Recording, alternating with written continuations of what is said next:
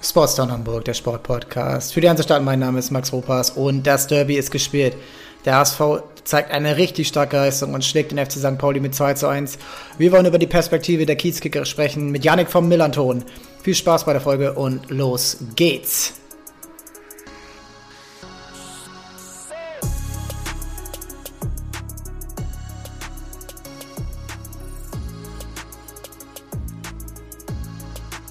Moin Yannick. Ähm, wie hast du dich erholt von der, von der Niederlage?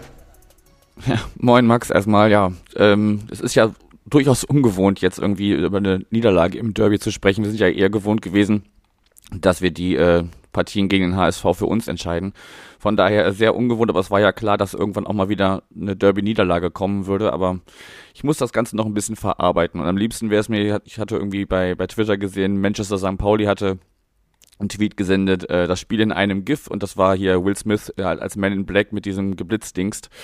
Äh, das würde ich mir wünschen, dass ich einfach so ein Geblitzdingst und das Spiel einfach von gestern irgendwie vergesse, weil das war wirklich dann irgendwie doch nicht so das Wahre. Ja, ich fand auch, dass St. Pauli sehr, sehr enttäuschend war, gerade nach diesem Euphorie, Euphorie-Sieg gegen Dortmund, ähm, wo man ja alles in die Waagschale geworfen hat. Äh, ja, gegen ein schon schwaches Dortmund, aber trotzdem, man muss es erstmal hinkriegen, so eine Offensivreihe um Haaland, Reus, Bellingham ähm, ja, zu, bei so wenigen Chancen zu halten. Und die Defensive war eigentlich auch heute nicht das Problem, sondern eher nach vorne. Und ähm, es ging eigentlich direkt los, dass der HSV den FC St. Pauli, wie man das so oft kennt, bei Derbys äh, am Anfang richtig in der eigenen Hälfte hat. Mir fällt das letzte Spiel vor vollem Haus ein, wo St. Pauli dann gewinnt, wo Sonny Kittel da schon zwar gegen Pfosten geschossen hat, gegen Lattpfosten. Ähm, auch ein Spiel dann danach, Terodde schießt nach fünf Minuten, glaube ich, das 1-0. Ähm, das ist oft immer so gewesen, der HSV kommt immer sehr, sehr stark aus der Kabine raus und dann irgendwann lassen sie nach. Und eigentlich ging es ja auch genau so wieder los. Also vier Chancen für den HSV und dann St. Pauli zweimal früh gestört, dann die Bälle erobert oder wenigstens so ein Chaos äh, kreiert und dann kommt der Standard und dann kommt das 1-0. Warum hat St. Pauli danach dieses ja, Erfolgsrezept früh stören nicht mehr weiterverfolgt? Das hat mich irgendwie verwundert. Ja, also irgendwie hat das, ähm, was man sich am Anfang vorgenommen hatte, nicht ganz so funktioniert gestern Abend. Also man hat irgendwie die ganze Zeit auch versucht, natürlich ähm, den Spielaufbau zu, zu kontrollieren und ähm, genau, also einfach Spielkontrolle zu bekommen. Das ist halt wirklich in den ersten zehn Minuten gerade überhaupt nicht, hat das überhaupt nicht geklappt. Und ähm, dann auch so, was wir auch schon öfter hatten, bevor man sich so wirklich ähm, zusammengefunden hatte, die, dieser Weg ins letzte Drittel hat halt irgendwie äh, wenig gepasst. Und ähm, ja, da musste halt ein Standard herhalten, ähm, wo dann Burgstaller dann ähm, den Ball rein irgendwie noch reinbringt. Und ähm, ja, dann, dann war das halt das Mittel zur Wahl gestern Abend erstmal. Und ähm, ja, aber der, der HSV hat es gut gemacht. Man hat einfach ähm, bis auf manchmal unsere Innenverteidigung eigentlich alle unsere Spieler sehr früh angelaufen, sehr früh unter Druck gesetzt und ähm, damit sind wir gestern nicht mehr klargekommen. Also es war auch eine unglaublich hohe Fehlpassquote, also auch von Erik Speed und Pagarada zum Beispiel, das, das kennt man sonst so gar nicht von den beiden, die sind eigentlich sonst sehr, sehr sicher in ihrem Spielaufbau und im Passspiel.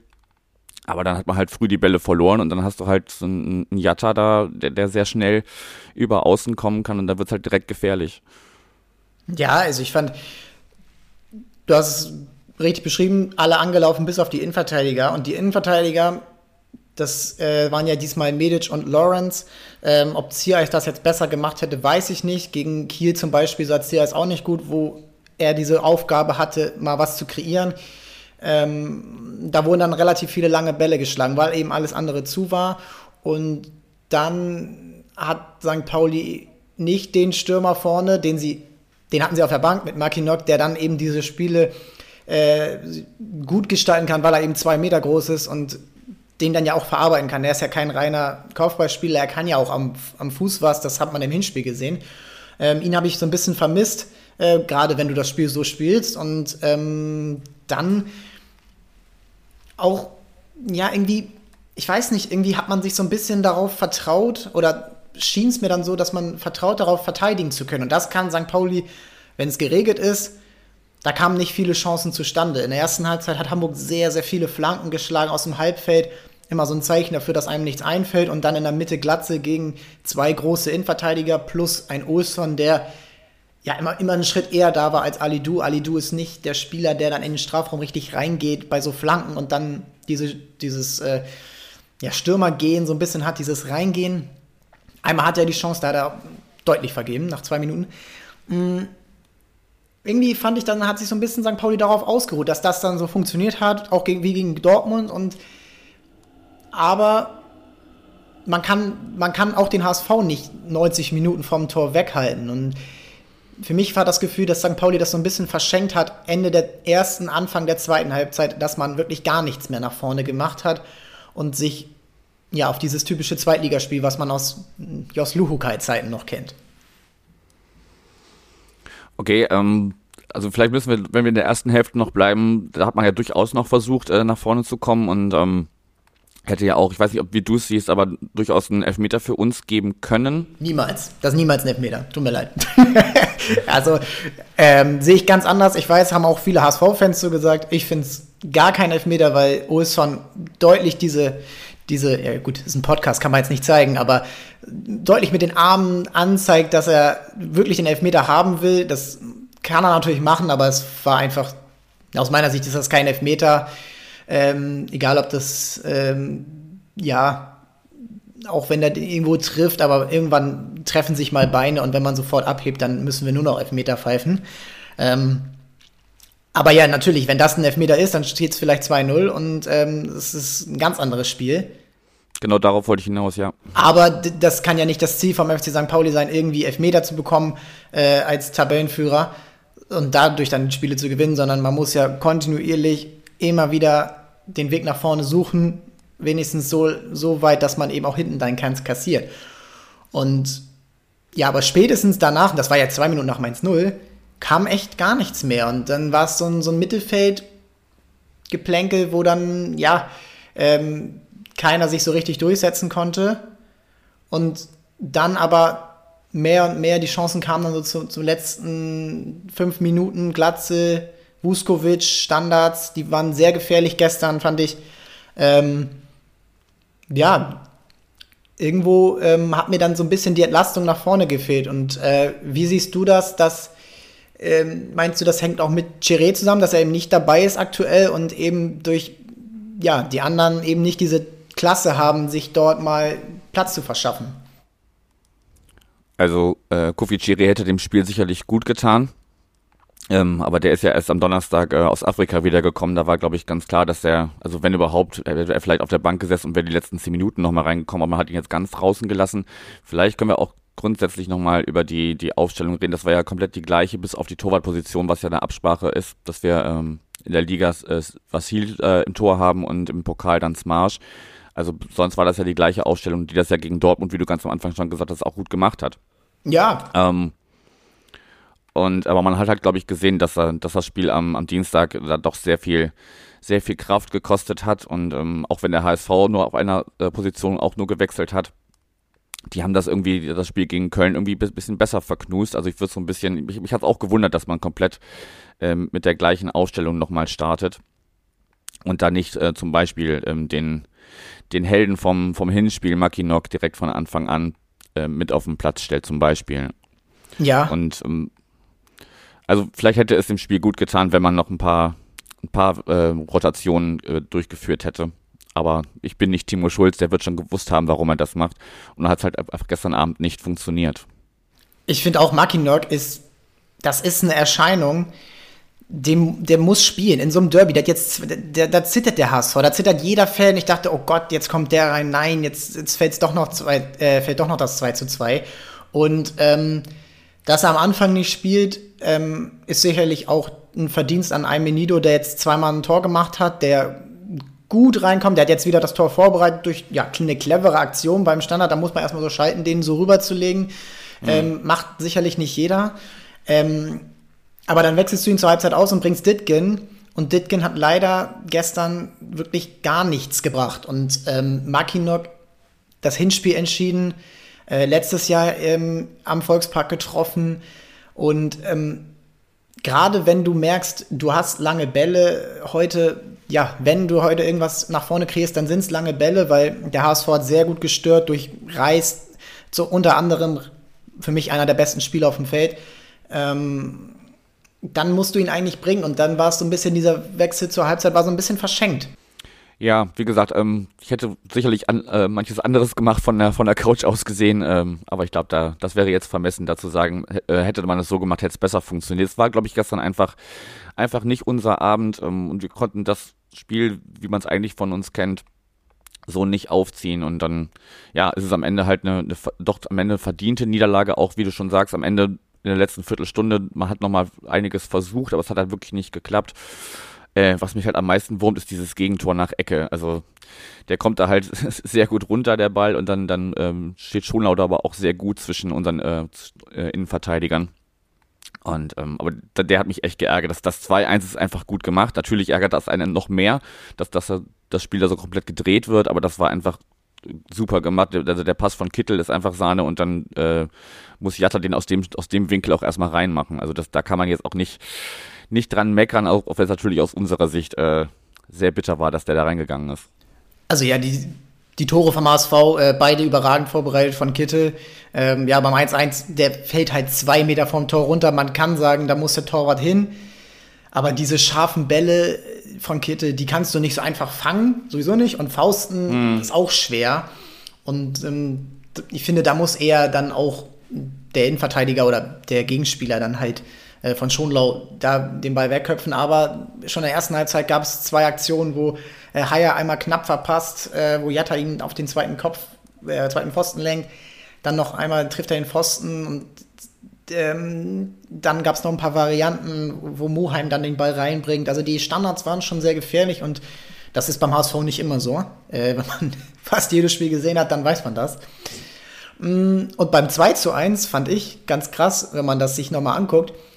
Das kann, wenn der Ball ein bisschen anders von Heuer Fernandes, der den Ball vorher klärt, wenn der Burgstaller ein bisschen anders in die Füße fällt, dann nimmt Burgstaller sich den Ball und schießt ihn aus 45 Metern ins Tor.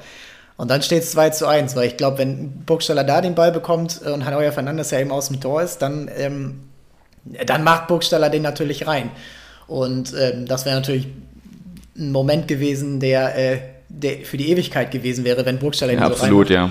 Aber ähm, so ist es auch ein Moment für die Ewigkeit, weil dieser Traum passt und dann hast du so viele Chancen und dann macht Baccariata aus so einer Situation das 2 zu 1 und auch da, wenn man viele HSV-Spiele gesehen hat, das erwartet man nicht von ihm. Er macht überragende Läufe, er macht äh, auch gegen den Ball sehr viel richtig. Vorm Tor ist er oft, ja, nicht, nicht in der Lage, da das, äh, das, das, Richtige zu machen. Äh, und diesmal hat er es überragend gemacht und ähm, da, was ich auch schon vor dem Spiel dachte, dieses Duell Pacarada Yatta oder Pacarada äh, Alidu, ähm, das wird so ein Schlüsselding und äh, ja, Timo Schulz hat da ja auch gesagt, okay, manchmal, das musst du dann in Kauf nehmen.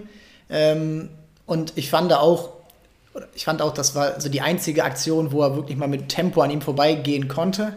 Und ähm, das ist dann natürlich äh, für, für St. Pauli schade, dass dann so das 2 zu 1 fällt. Mhm. Was irgendwo auch ein bisschen ähm, mich verwundert hat, oder was heißt verwundert?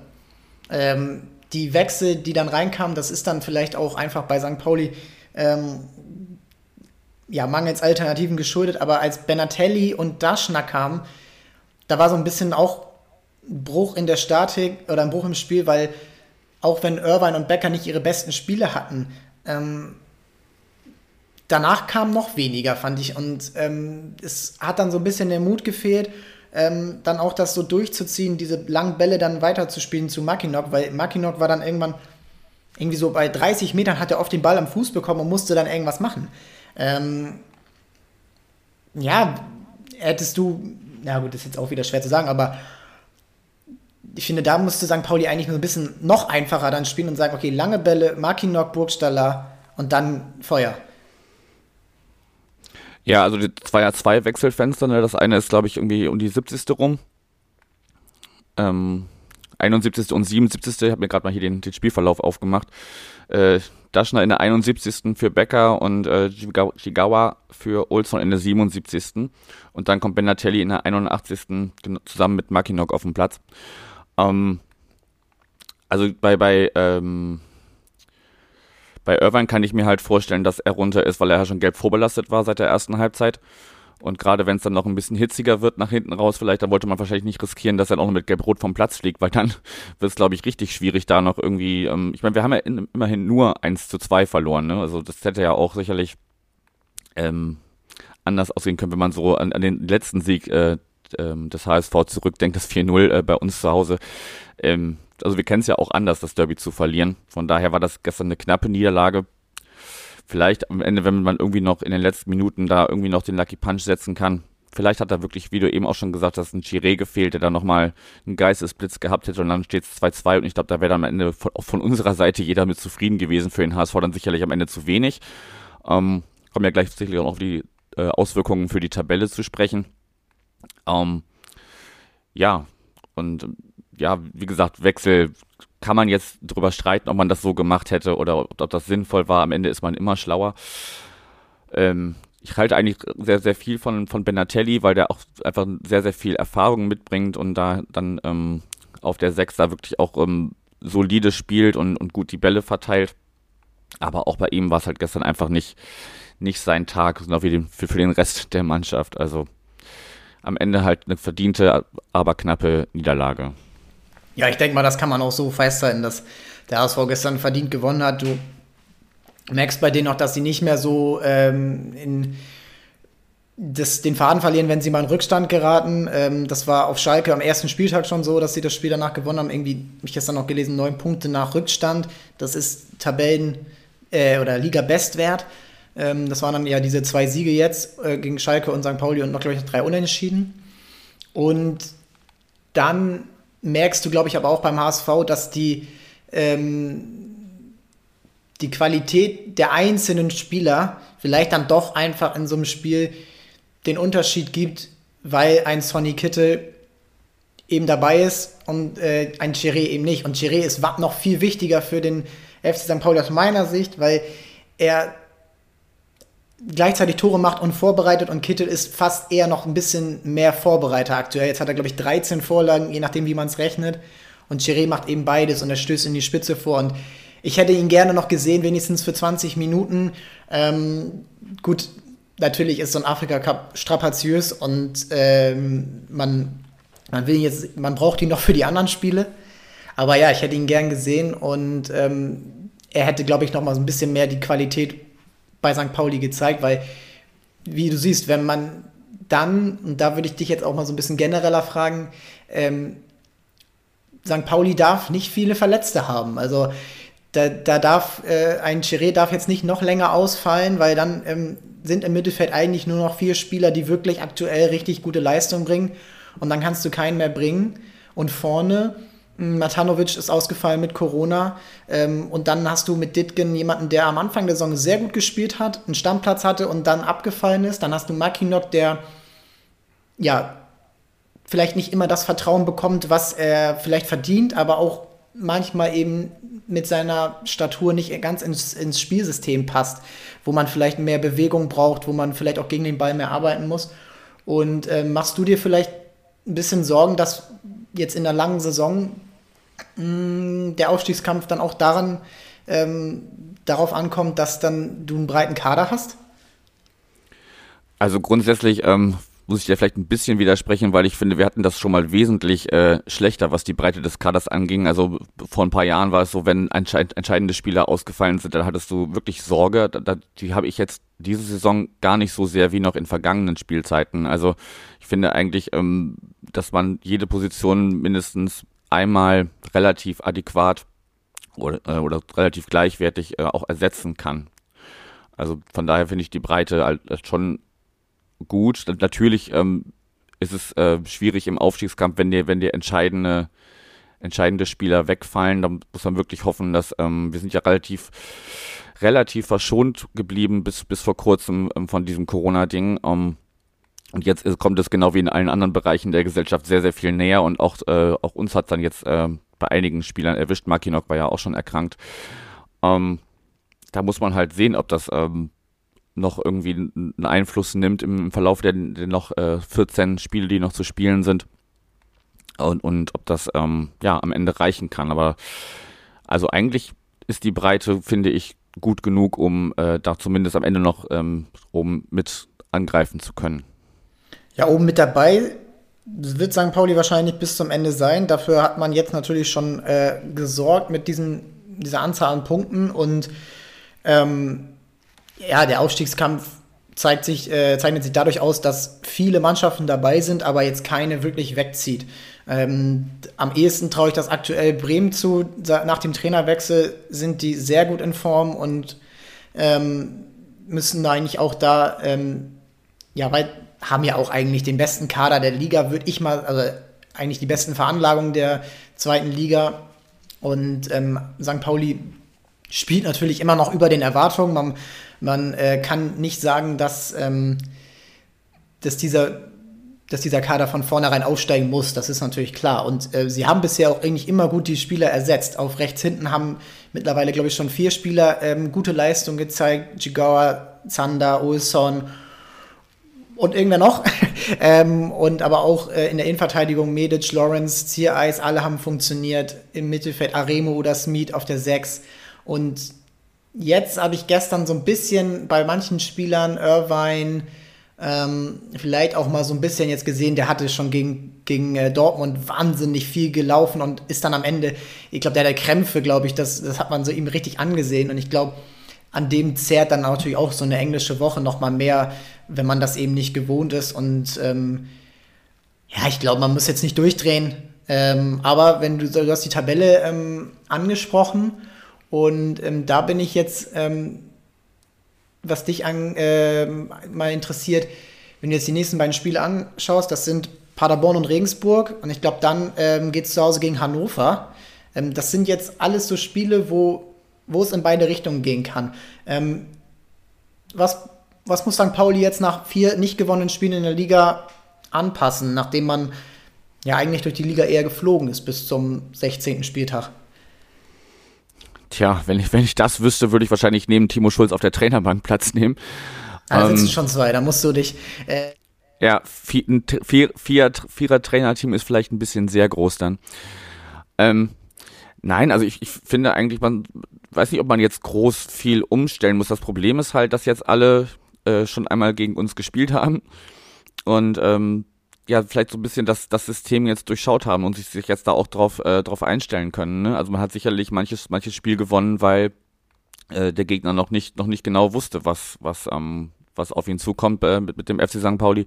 Und jetzt muss man sicherlich darauf einstellen, dass viele wissen, wie wir spielen wollen und äh, das, das auch nicht zulassen wollen. Also man hat es ja auch beim, beim äh, dann am Ende noch äh, zum Glück 2-2 gegen Aue gesehen, wenn, wenn man uns nicht, nicht den, das Spiel gestalten lässt oder, oder einfach sagt, ja, oder so, so zustellt, dass, dass wir nicht die, die Wege finden, dann wird es schwierig für uns und dann reichen zwei Angriffe, um dass wir 2-1 zurückliegen und ähm, dann am Ende noch Amenido äh, zum Glück das noch das 2-2 machen kann. Ähm, von daher, ja, wird, wird natürlich schwierig jetzt, wenn, wenn die Gegner sich auf uns eingestellt haben und nicht zuletzt durch die Niederlage heute ist ja alles nochmal, äh, gestern, ist äh, ja alles nochmal viel, viel enger zusammen. Darmstadt kann jetzt an uns vorbeiziehen an diesem Spieltag. Ähm, und wenn Bremen und, und Schalke gewinnen, dann hast du einen, einen richtig großen Haufen, der da so 34, 35 Punkte hat. Dann ähm, ist sicherlich auch der, der, der Kampf um die ersten vier bis fünf Plätze nochmal noch mal wesentlich enger. Wir hatten uns ja bisher äh, mit Darmstadt zusammen da so ein bisschen absetzen können. Ähm, das ist jetzt alles wieder wesentlich enger zusammengerückt. Ja, aus äh, Volkspark-Sicht kann man sagen, eine Hinrundenmeisterschaft macht noch kein, äh, oder der Weihnachtsmann ist nicht der Osterhase. Äh, wie Uli Hoeneß hat, äh, der es immer gepflegt hat zu sagen. Ähm, und ja, ich bin auch irgendwo sehr, sehr erfreut irgendwie drüber, dass die zweite Liga dieses Jahr wirklich gutes spielerisches Niveau hat und dass man echt, ja, man muss bis zum 34. Spieltag eigentlich Top-Leistung bringen. Man darf sich ähm, auch wenn die anderen immer wieder Punkte lassen, weil es ja so viele direkte Duelle gibt, ähm, darf man sich eigentlich jetzt keine große Schwächeperiode erlauben. Und ähm, ich glaube, dass St. Pauli jetzt aus diesen Spielen, gerade in Kiel, das fand ich, das war noch deutlich schwächer als gestern. Ähm, aber ich glaube, daraus kann man auch lernen, weil St. Pauli muss sich weiterentwickeln, jeder einzelne Spieler muss sich weiterentwickeln. Ähm, und ähm, da darf man jetzt vielleicht auch nicht zu sehr an das Dortmund-Spiel denken, weil das ist, das ist einmalig. Das ist Bonus, ja. Genau, und da, ähm, das kann im, im, Viertelfinale jetzt wieder so sein, wenn man, weiß ich nicht, gegen Freiburg oder Leipzig spielen sollte. Ähm, auch da ist St. Pauli auf keinen Fall chancenlos. Ähm, aber das Brot- und Buttergeschäft ist halt äh, die zweite Liga. Und ähm, da merkt man schon, es wird immer anstrengender für St. Pauli. Und du hast vorhin gesagt, dass ins dritte Dritte zu kommen, überhaupt erstmal ins zweite. Da muss man erstmal hinkommen. Und das hatte ähm, gestern auch echt nicht gut funktioniert. Da irgendwo, ähm, vielleicht geht das mit Chiré wieder einfacher, aber da irgendwo nicht so ganz diese, ähm, diese Variabilität drin war, die. Pauli sonst ausgemacht hat. Da hast du gern mal ähm, die, in dieser Raute sind alle auf eine Seite, haben verlagert und haben dann das schön kombiniert. Guido Burgstaller mal auf rechts und dann ähm, kam da richtig schöne Kombinationen zustande und die fehlen aktuell. Aber ja, ich glaube, wie du sagst, ähm, entspannt bleiben ähm, und dann trotzdem aber, und da würde mich jetzt nochmal deine äh, Meinung interessieren, glaubst du, die Chance dieses Jahr aufzusteigen ist so wie sie jetzt ist, einmalig? Oder meinst du, okay, wenn es jetzt dieses Jahr nicht reicht, dann gehen wir mit der gleichen oder fast der gleichen Mannschaft nächstes Jahr wieder rein und ähm, ja, performen auf ähnlichem Level? Ja, also erstmal nochmal vielleicht, um das Spiel gestern abzuschließen, es gehören ja auch immer zwei dazu, ne? Also klar können, können wir es besser, aber ähm, man muss es uns ja auch äh, machen lassen oder die, die, die Möglichkeit geben, so, so zu kombinieren. Also äh, gehört dazu, dass wir es langsam sicherlich gestern sicherlich gestern nicht gut gemacht haben, aber der HSV hat es einfach auch noch besser gemacht. Ne? Also es war einfach so, dass dass sie uns äh, sehr früh angegangen sind und die, dieser Spielaufbau, den du ansprichst, oder dieses Kombinationsspiel gar nicht sich gar nicht entfalten konnte, weil sie uns so früh unter Druck gesetzt haben. Und im, im Hinblick auf äh, ja, Aufstiegschancen, das Problem ist, glaube ich, also wenn es jetzt am Ende doch nicht reichen sollte, und nicht mal, nicht mal zur Relegation, die man dann vielleicht, weiß ich nicht, gegen Augsburg oder so, wer da gerade auf 16 ist, ähm, die dann nicht gewinnt und in der zweiten Liga bleibt, dann wird dieser Kader so nicht zusammenbleiben. Das ist das, das Kreuz, was du hast. Wir spielen ja alle Jubeljahre mal so ein bisschen oben mit und dann verlassen dich die guten Spieler und du baust quasi wieder von vorne auf. Also ich glaube nicht, dass uns dann die, die guten Leistungsträger, die werden dann andere andere Anfragen bekommen und äh, dann auch völlig zu Recht sagen, ja, wenn ich die Chance bekomme, erste Liga zu spielen, dann, dann mache ich das auch. Also da bin ich der Letzte, der das dann irgendwie Leuten missgönnt. Das war ja jetzt auch schon immer wieder ein Finn Ulle Becker, ein Kofi Chiré, das war ja immer schon irgendwie auch äh, die Gerüchteküche, dass da Anfragen kamen und, und äh, ja, eigentlich sind sie schon weg und so. Muss man dann, muss man dann mal gucken. Matanovic gehört uns schon nicht mehr. Ähm, der gehört ja eigentlich schon Eintracht Frankfurt. Also wenn man jetzt wirklich nach dieser Saison es dann doch am Ende doch nicht reicht, dann, dann wird dieser Kader nicht zusammenbleiben und dann wird die nächste Saison wieder eine ganz normale, hoffentlich ganz normale und nicht durchreichen nach unten, sondern eine ganz normale Mittelfeldsaison im, besten Fall, weil halt eben die, die Leistungsträger gehen werden. Von daher müsste man jetzt wirklich einfach die, die Chance nutzen und äh, ja, was im Pokal passiert, ist einfach Bonus. Genau, also ich bin auch irgendwo da der Ansicht, das ist echt auf nicht auf, es ist schon auf wackeligen Beinen, weil, also dieses Grundgerüst, weil Guido Burgstaller ist, wird nicht jünger und ähm, hat schon einige Verletzungen erlitten. Äh, ich meine, kam ja auch quasi verletzt zu euch. Ähm, viele Spieler wie ein Ziereis, wie Lawrence, wie Smith, die sind alle, äh, Irvine, Harte, die sind alle schon über 26 auf jeden Fall. Und ähm, ja, das ist, das ist jetzt nicht alt, aber trotzdem, da, darf, da dürfen nicht viele weggehen. Hast du neben Becker und Chiré noch bei manchen Angst, dass sie äh, weggescoutet oder weggekauft werden?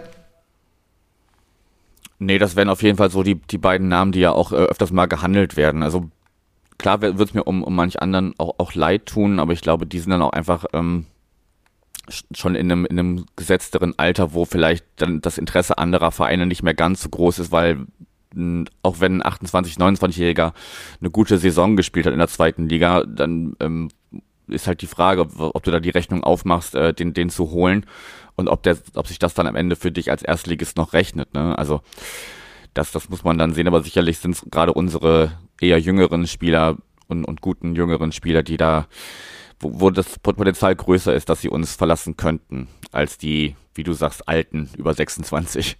Ja, ich habe noch Angst, dass euer Torhüter geht, weil der ist sehr gut und in der ersten Liga gibt's nicht, äh, da sind nicht alle besser als er. Also das ist, äh, das ist ein Goldfang, den ähm, der Nikola Weisi ist, der gestern auch wieder überragend gehalten. Ähm, ja, man kann bei dem einen, beim 1 zu 1 sagen, muss er rauskommen, aber ansonsten hat er da schon viel wegge weggehalten und ähm, das, den Kopfball von Vuskovic äh, unter anderem, ähm, der, ist, der ist überragend, der hat auch gegen Dortmund ähm, ganz stark gehalten und äh, strahlt eine Sicherheit aus, die in den letzten, keine Ahnung, zehn Jahren äh, keiner hatte bei, beim FC St. Pauli im Tor.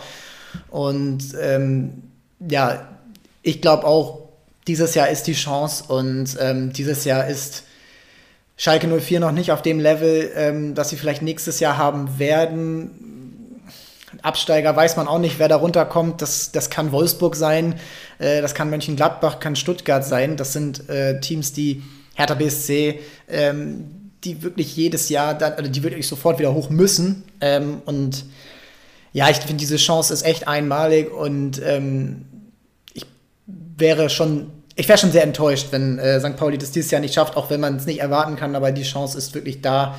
Ähm, einen ähnlichen Weg zu gehen wie Union Berlin oder wie äh, jetzt vielleicht auch der VfL Bochum, die sich gar nicht mal in der ersten, die gar nicht mal die zweite Liga dominieren, aufsteigen. Union Berlin ja sogar in der Relegation. Und äh, auch Bielefeld, die jetzt immer noch, ja, äh, immer noch bis zum Schluss wahrscheinlich äh, gegen, gegen den Abstieg kämpfen werden, was ja gut ist. Ähm, die haben gar nicht die zweite Liga dominiert, aber sie sind in der ersten sofort konkurrenzfähig, weil die erste Liga wahrscheinlich bis ab Platz 3 wahrscheinlich noch nie so schwach war wie jetzt in den letzten zehn Jahren oder so. Also zum einen muss ich äh, anmerken, im Tor hat ja gegen Dortmund nicht äh, Vassil, sondern Smarsch gestanden und Ach das Gott. auch sehr gut. Aber das, das ist gar nicht sehr gut gemacht. Das ist gut. Entschuldigung. Nee, genau, und das, das ist ja das, was dann vielleicht äh, positiv ist. Meinte ich ja auch eben, dass eigentlich auf allen Positionen die zweite Reihe mindestens äh, vergleichbar oder wenn nicht sogar genauso gut ist. Äh, also sollte Vasil uns verlassen, bin ich eigentlich auch ganz überzeugt, dass Smarsch seinen, seinen Job auch gut machen würde, wenn er dann dann äh, auf Nummer eins quasi rücken würde.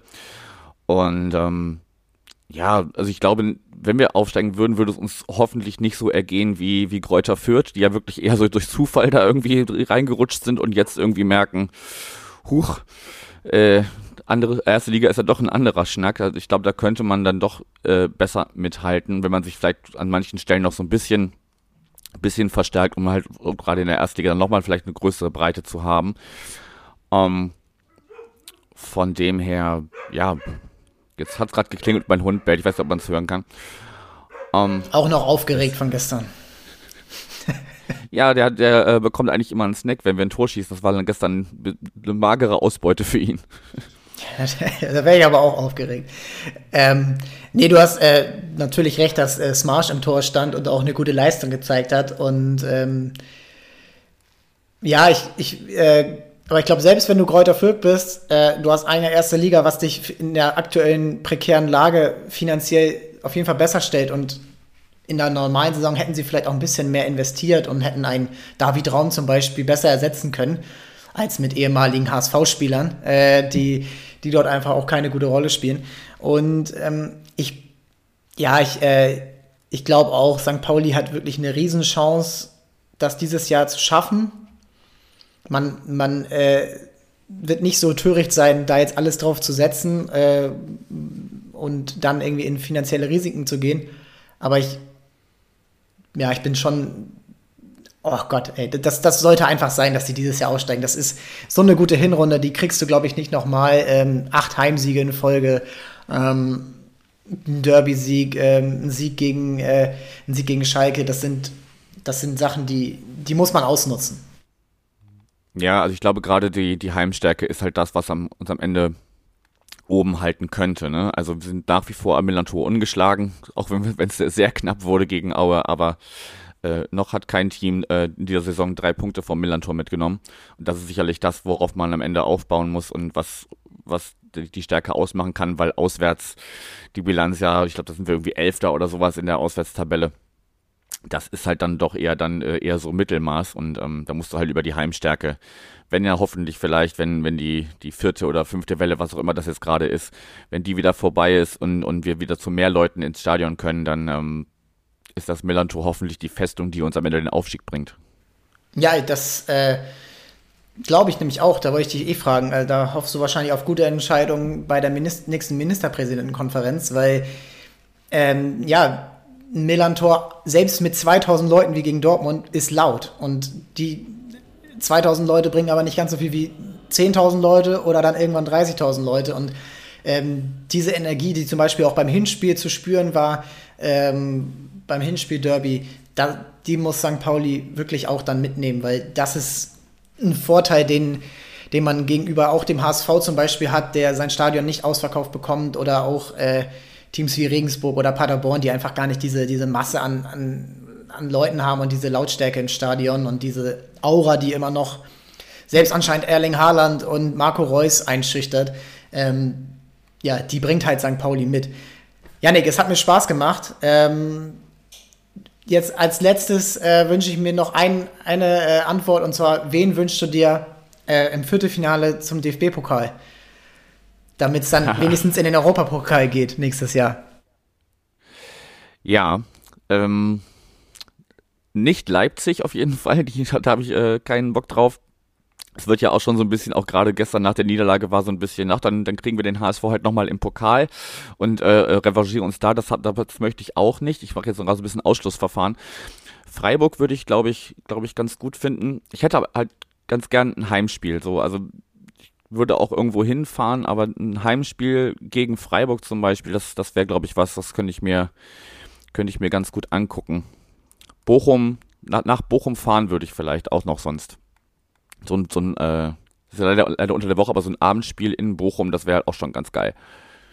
Ja, es sind äh, altehrwürdige Mannschaften dabei. Union Berlin ist noch äh, in der Verlosung. Da wird äh, auf jeden Fall ähm, was los sein, je nachdem, wie viele Zuschauer erlaubt sein werden. Ja, das ist, das wird eine interessante Runde und ähm, ja, ich hoffe, dass meine, meine Theorie sich bewahrheitet, dass mindestens eine Hamburger Mannschaft äh, im Finale sein wird. Und ähm, dafür braucht es eine gute Auslosung. Janik, vielen Dank und ähm, weiterhin euch alles Gute an die Zuhörerinnen und Zuhörer. Lest, hört und äh, schaut euch an, was beim Millanton abgeht. Äh, immer wieder gute Analysen und äh, Podcasts und äh, auch bei den sozialen Medien immer vorne mit dabei. Und ähm, ja, vielen Dank. Danke dir, Max. Ja, es ist ein krasser Tag gewesen. Freitagabend, diese, ja, war schon ein Aufeinandertreffen zweier Favoriten in der zweiten Liga und irgendwie für die Liga ist es, glaube ich, besser gewesen, dass der ASV mit seinen guten Leistungen jetzt besser im Aufstiegskampf drin ist als vorher.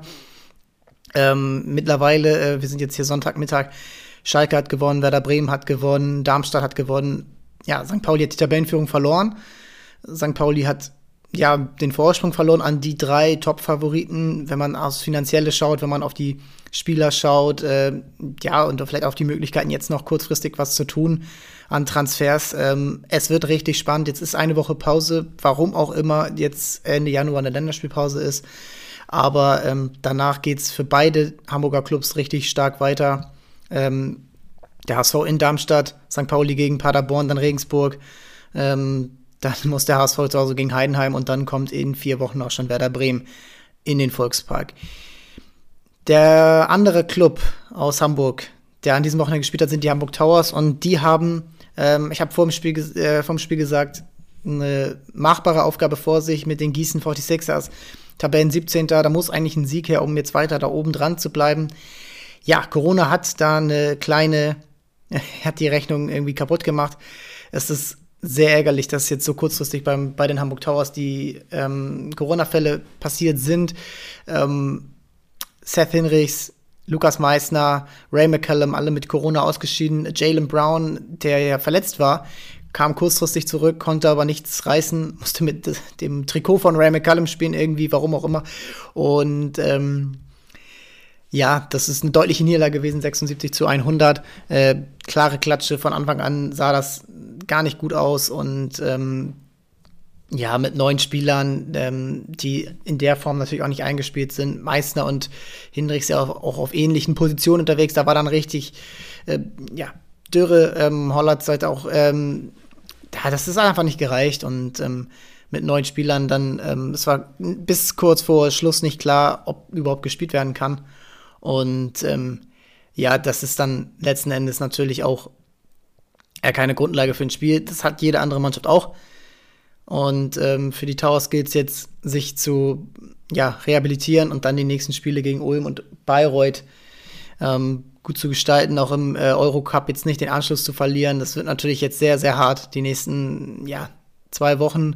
Ähm, Badalona kommt ähm, in die Inselparkhalle und das dürfte sehr, sehr schwer werden. Ähm, mit die beste Mannschaft ähm, aktuell. Ja, und ähm, das war es dann auch schon. Also bring, bringt da jetzt nicht viel, das groß zu analysieren. Das ist nicht der Maßstab, der, an dem die Towers gemessen werden wollen und sollen. Und ähm, ja, nichtsdestotrotz, danke fürs Zuhören. Bleibt bei uns. Ähm, Donnerstag geht's weiter und äh, ich freue mich. Ich freue mich sehr darauf, dass es äh, ja diese Derby-Woche jetzt gegeben hat und nächstes Jahr dann hoffentlich in der ersten Liga. Abonnieren, raten, teilen. Dankeschön. Chao, chao.